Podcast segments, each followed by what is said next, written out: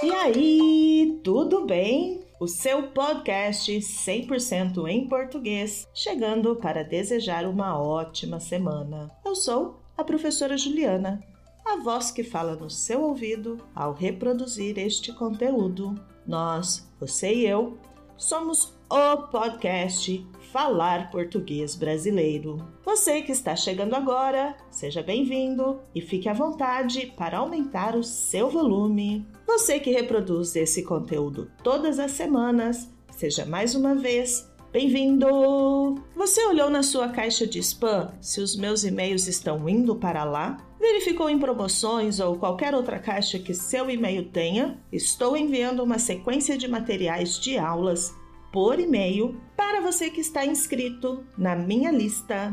Você não ficou sabendo disso? Acesse a minha página falarportuguesbrasileiro.com e inscreva-se no meu formulário para as aulas de conversação. Em agosto, nós faremos uma imersão em português. 30 minutos de aulas de conversação todos os dias durante 30 dias, de segunda a sábado. Domingo é dia de organizar as tarefas e colocar os materiais em dia. Vamos começar os encontros no dia 1 de agosto. Serão três horários disponíveis: às 10 da manhã, às 4 da tarde e às 9 da noite, sempre no horário de São Paulo. Você poderá escolher um dos horários, mas não se preocupe. Caso em algum momento você não possa participar do horário escolhido, você poderá participar em outro horário no mesmo dia. Por exemplo, eu vou me inscrever para o horário das 10 da manhã. No entanto, na terça-feira não posso participar no horário das 10, mas posso participar do horário das 4 da tarde. Então, é nesse horário que eu vou fazer a minha aula de conversação naquele dia. Horário flexível para atender à sua necessidade. Quer vir para o Brasil sem sair de casa? faça a imersão de 30 dias em português. E para quem são essas aulas? Para você que entende um pouquinho, que fala um pouquinho e que quer melhorar a sua conversação. Para você que fala bem, quer praticar e destravar o português. Para você que fará o exame CELPE-BRAS e quer falar com mais fluidez. Todos os encontros terão materiais para estudos antecipados. Os materiais tem exercícios de gramática, vocabulário e interpretação de texto. Inscreva-se para a imersão de 30 dias em português. Acesse a minha página falarportuguesbrasileiro.com. Preencha o formulário para receber os materiais e iniciar a sua imersão. Neste programa de imersão, eu não estarei sozinha. Outros brasileiros participarão dos nossos encontros. Acesse agora mesmo falarportuguesbrasileiro.com e faça sua inscrição.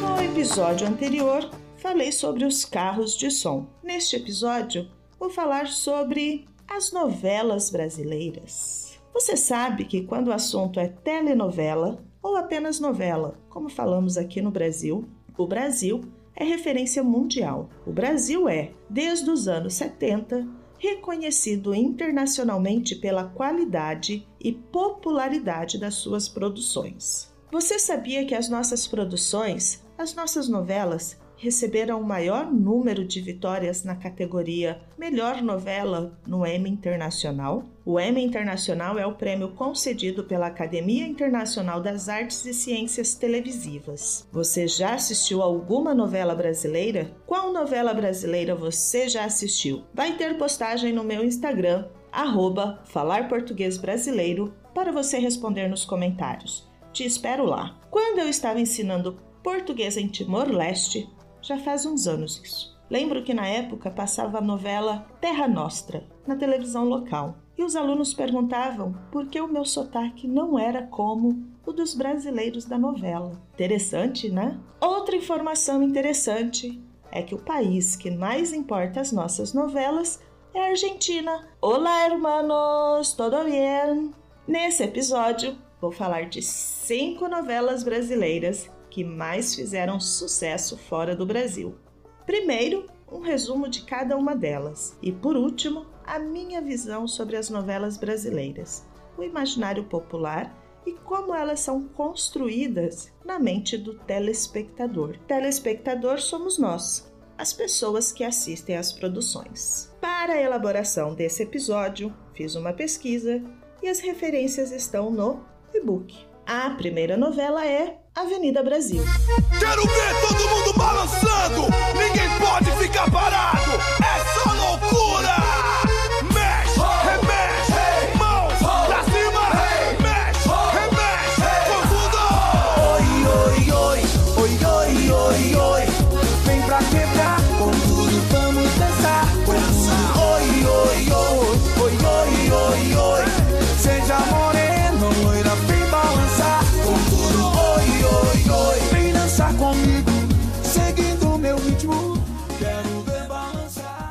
Em 2012 por João Emanuel Carneiro. Foi sucesso no Brasil e transmitida para 148 países. Acho que essa novela fez tanto sucesso quanto esse podcast aqui que você está ouvindo agora. Sim, esse mesmo.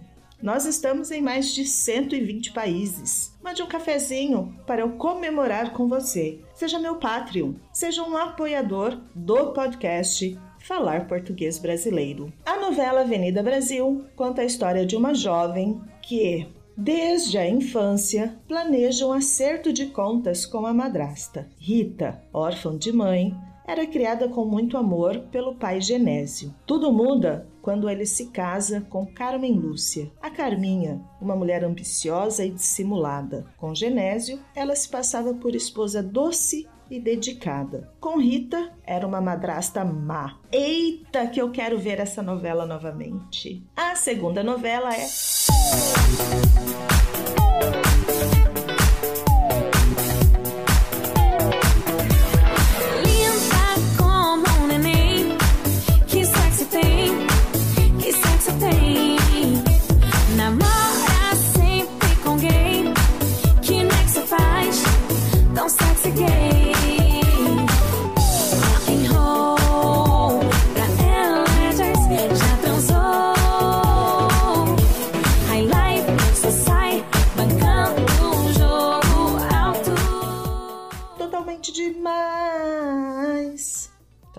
Agora, Totalmente Demais, escrita por Rosane Avartman e Paulo Raum, em 2016, transmitida para 135 países. Elisa é uma jovem que vive no interior do Rio de Janeiro com a família. Depois de se envolver em uma confusão, decide fugir para a capital e passa a viver pelas ruas da cidade. Apesar da aparência descuidada, Elisa chama atenção por sua beleza. Ela corre riscos nas ruas e quem percebe o perigo e se propõe a protegê-la é Jonatas, um rapaz que se intitula Empresário das Ruas. Durante a semana, ele ganha vida vendendo balas e guardando carros na noite. Elisa é desconfiada e de início não aceita a ajuda de Jonatas, mas percebe que não conseguirá se virar sozinha e assim começa uma grande amizade com ele, que depois evolui para uma história de amor. Elisa e Jonatas vivem em um cinema abandonado, no bairro de Fátima, e ele a ensina também a ganhar dinheiro nas ruas vendendo flores. Esse é apenas o início da trama. Tem muito mais coisa por aí. A terceira novela mais exportada é A Vida da Gente.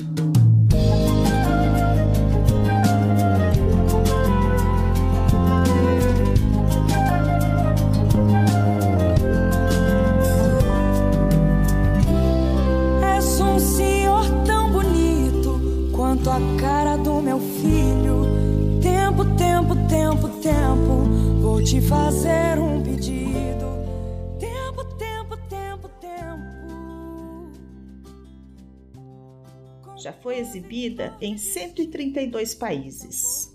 Transmitida em 2011, escrita por Lícia Manzo, a história comoveu o público com o drama das irmãs Ana e Manuela. A trama é assim: dois jovens, criados como irmãos, se apaixonam perdidamente tendo de enfrentar a contrariedade de seus pais.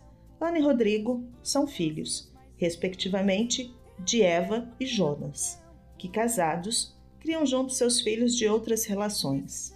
Ana tem uma irmã, Manuela. Preterida por sua mãe, pelas circunstâncias, Jonas e Eva são contra o romance dos filhos, que passam a se encontrar em segredo, mas a relação não resiste por muito tempo às interferências de seus pais, e os dois acabam se separando. Um mês depois, Ana descobre estar grávida. Antes de dar a notícia a Rodrigo, ela acaba aceitando o plano de sua mãe, esconder a gravidez. No fundo, Eva teme que, com a chegada do bebê, sua filha tenha de abandonar a promissora carreira de tenista. Ana é quem garante o sustento da família por meio de contratos publicitários. Que história! Família brasileira é assim mesmo, interfere em tudo. E a quarta novela é Caminho das Índias.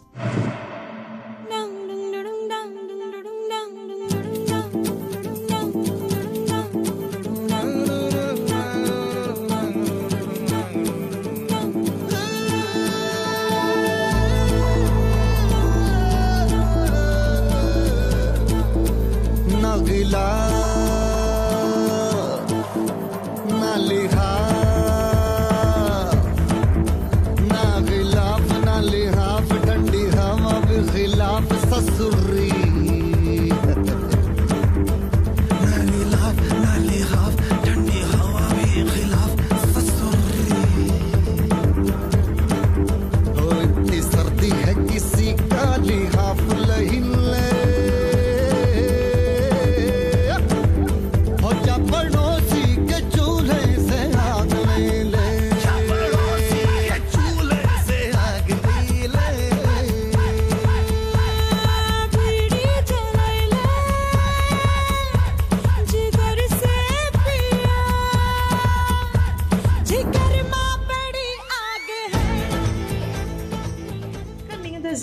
primeira novela a faturar. A palavra faturar tem o mesmo sentido de ganhar ou vencer. O M Internacional é também uma das mais exportadas atualmente. 117 países já se emocionaram com a história escrita por Glória Pérez em 2009 e puderam conferir esse espetáculo de abertura.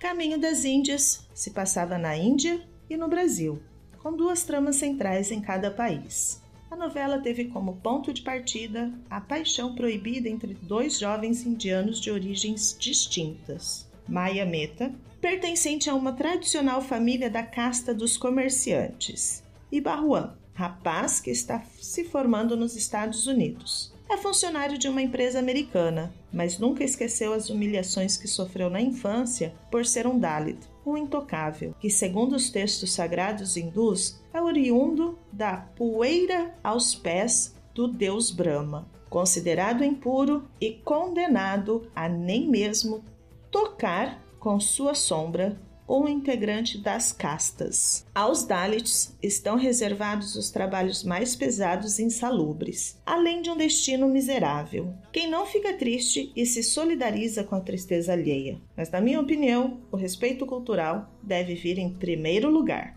Por último, a novela Da Cor do Pecado,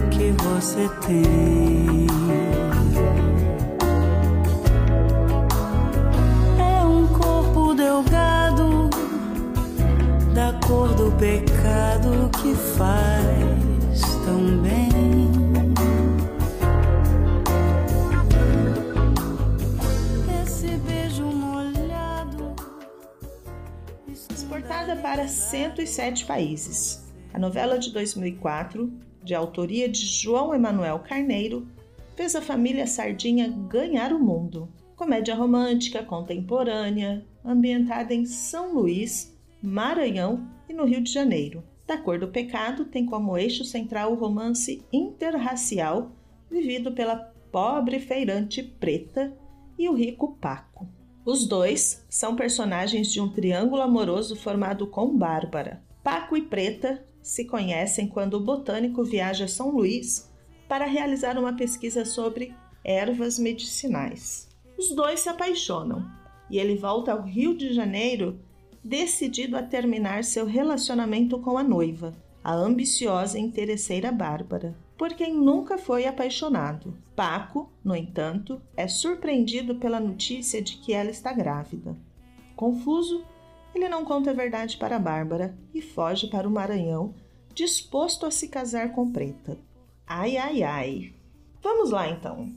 A partir da minha opinião e da minha impressão brasileira sobre as nossas novelas, posso afirmar que para nós é um hábito. Lembro-me que quando era criança, assistir a novela transmitida às nove da noite era sagrado. Todo mundo na frente da televisão para o momento de entretenimento. Hoje, eu penso que a telenovela aborda modelos de comportamentos, filosofias e ideologias e que a audiência está extremamente relacionada ao conteúdo oferecido e à realidade do telespectador. Por outro lado, vejo que somos fortemente influenciados pelo conteúdo oferecido, pela trama das novelas. Somos iludidos pelo ócio.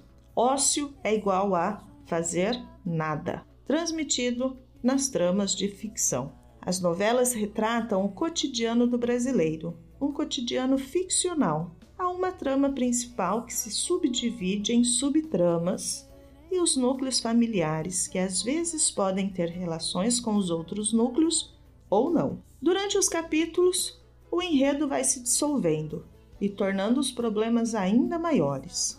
O clímax narrativo é sempre demorado, ou vários clímaxes vão se desenrolando durante o decorrer dos episódios. É possível identificarmos o desfecho narrativo já na primeira semana de transmissão da novela todas são iguais. Mudam as personagens, o espaço, mas o enredo segue sempre o mesmo fluxo. Para nós, assistir às novelas é uma válvula de escape para fugir da realidade e suprir as nossas carências e frustrações do dia a dia por meio da identificação com as personagens após um dia exaustivo de trabalho. De fato, muito da nossa cultura é retratada nesses intermináveis capítulos. Mas não se esqueça de que é ficcional e de que foi criada para o entretenimento.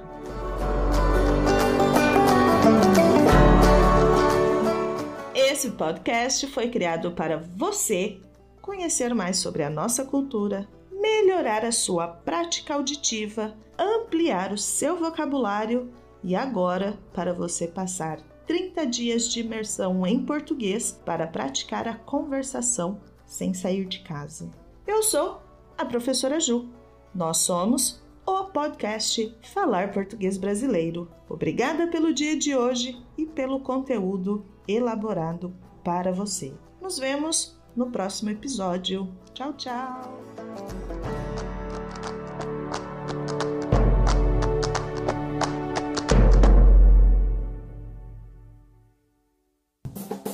Este podcast foi editado por Rabon Produções e Multimídia.